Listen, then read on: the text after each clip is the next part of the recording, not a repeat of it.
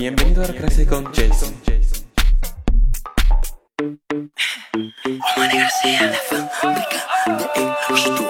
voy a hacer la historia bíblia sensato pa' que la conozcan. Mr. Todo el mundo, el taxi sensato del patio. Queremos darle una bienvenida a todas las mujeres que hacen vino por todo el mundo. Yo la conocí en un taxi. Hola, ¿cómo está mi gente? ¿Todo bien? How are you guys doing?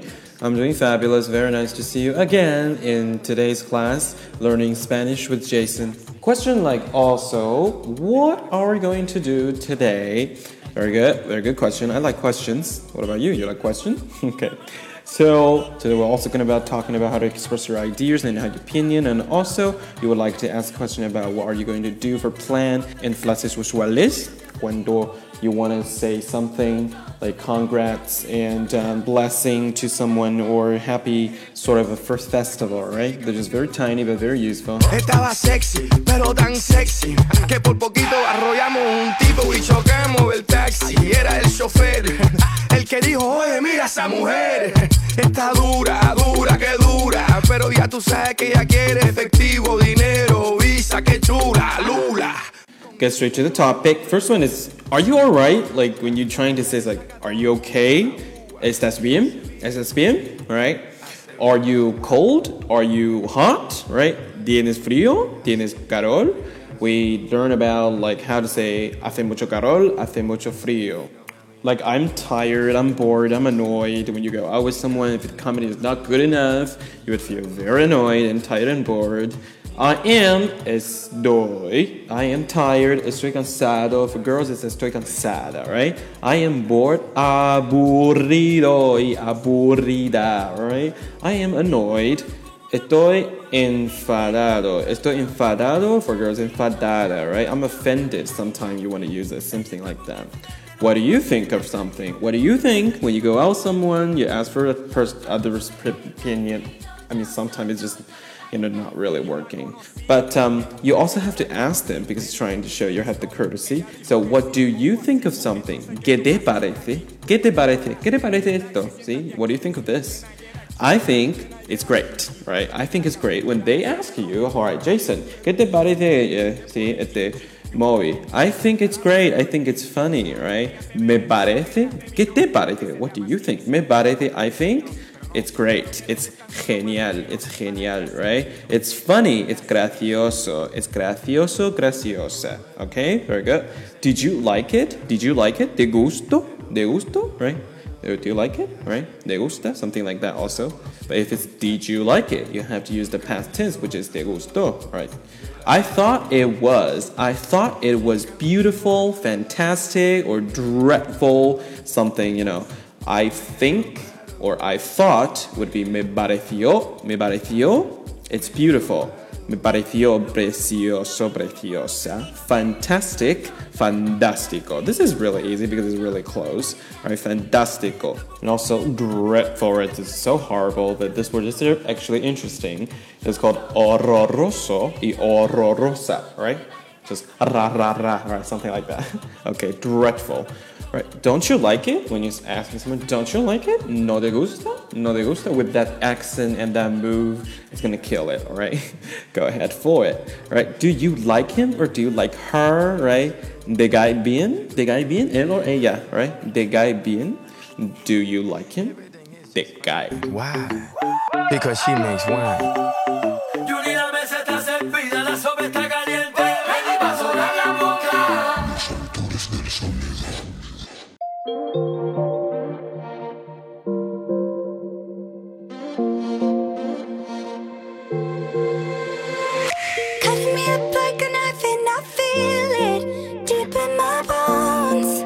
For responding, I like her or I like him. Me cae bien or él me cae bien. Ella me cae bien. Okay, I like her. I think he's good. She's funny, something like that. All right. What is your favorite? ¿Cuál es tu favorito? Or what is tu favorita? All right. Favorite, favorito, favorita. Right. Actually close. So for asking personal question, what is your favorite music? Or it is your favorite film? What is tu favorita música o película? Right? Mus- música is music and película is film, right? Motion picture. Very good. And how to respond that? My favorite is blah blah blah. Mi favorito y favorita is. All right, my favorite music is Mariah Carey. Right, my favorite artist actually. So my mi favorita artista is Mariah Carey. Right, my favorite. Very good.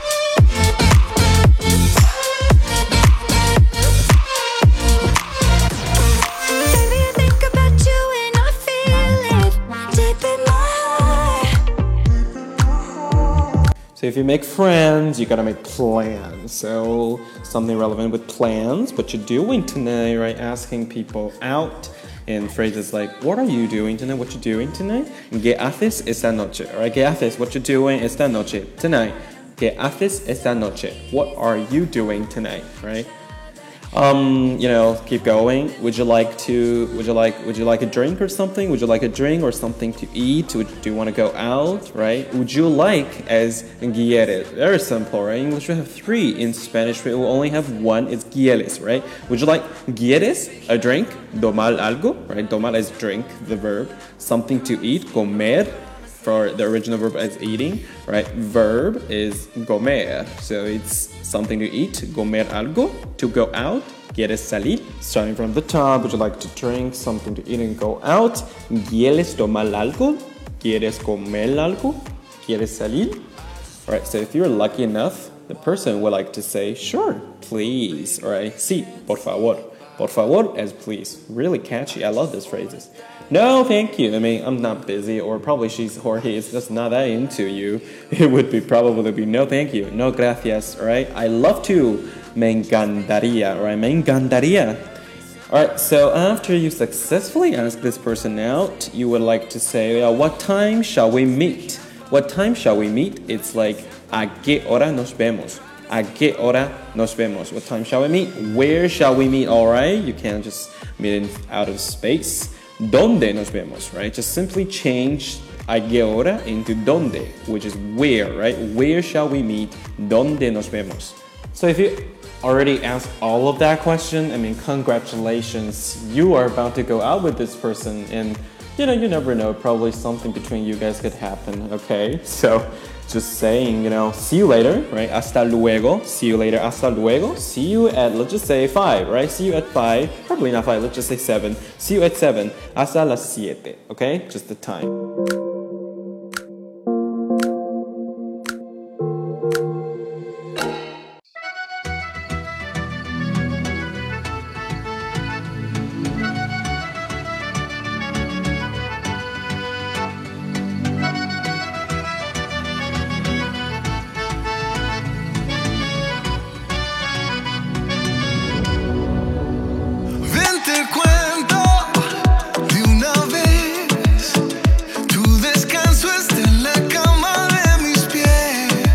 Yeah, yeah, yeah. So if she said or he said yes, you know, politely replying, I'm looking forward to it, right? Tengo muchas ganas. I want it so bad, right? Tengo muchas ganas, all right?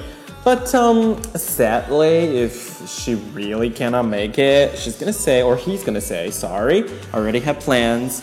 Lo siento as sorry, lo siento as sorry, pero ya tengo otros planes, right? I just, I'm, I'm sorry, I just have plans. Yeah, just. Okay, keep going. So please go away, right? Just, I don't even like you. Just get off. Please get away. Por favor, váyase. Right? Just like go away, right? Leave us alone, right? Déjanos en paz, alright? Please, just go. That'd be really rude if someone asks you to say that something, but just in case you want to use it, just uh, here is the place to get it. okay, very good. So if we wanted to express how we're feeling, and of course people have feelings, and when they're trying to say these things to one another, they would like to say phrases like congratulations, when it comes to your anniversary, festival, birthday, happy birthday, happy Thanksgiving, happy Merry Christmas or something. And also, when you go to some places, they will give you blessing. When you get married, people will say good stuff. So how to say all of these in Spanish? Let's take a look. First one is the most useful one, right? Congratulations. In Spain, people always like to say enhorabuena, right? Enhorabuena is like good time, right? Congratulations. Number two is one of the most popular phrases. happy birthday. Feliz cumpleaños, right? Feliz cumpleaños. Happy birthday and um, Merry Christmas. Also, like Feliz, it's Feliz Navidad. Feliz Navidad, it's happy. Sorry, it's Merry Christmas. We don't use happy, but probably, you know, Happy Christmas more British, but American don't use Christmas for you know happy. So it's not like you know not having a happy Christmas, but it's going to say Merry Christmas. All right, Happy New Year, Feliz Año Nuevo, Feliz Año Nuevo. All right, good luck. All right, good luck. Buena suerte, buena suerte. That's fantastic. That's fantastic. Que fantástico, right? Que fantástico, or que, que bien. Also, it's terrible. It's horrible, right? Horrible, right? Que horrible or que mal.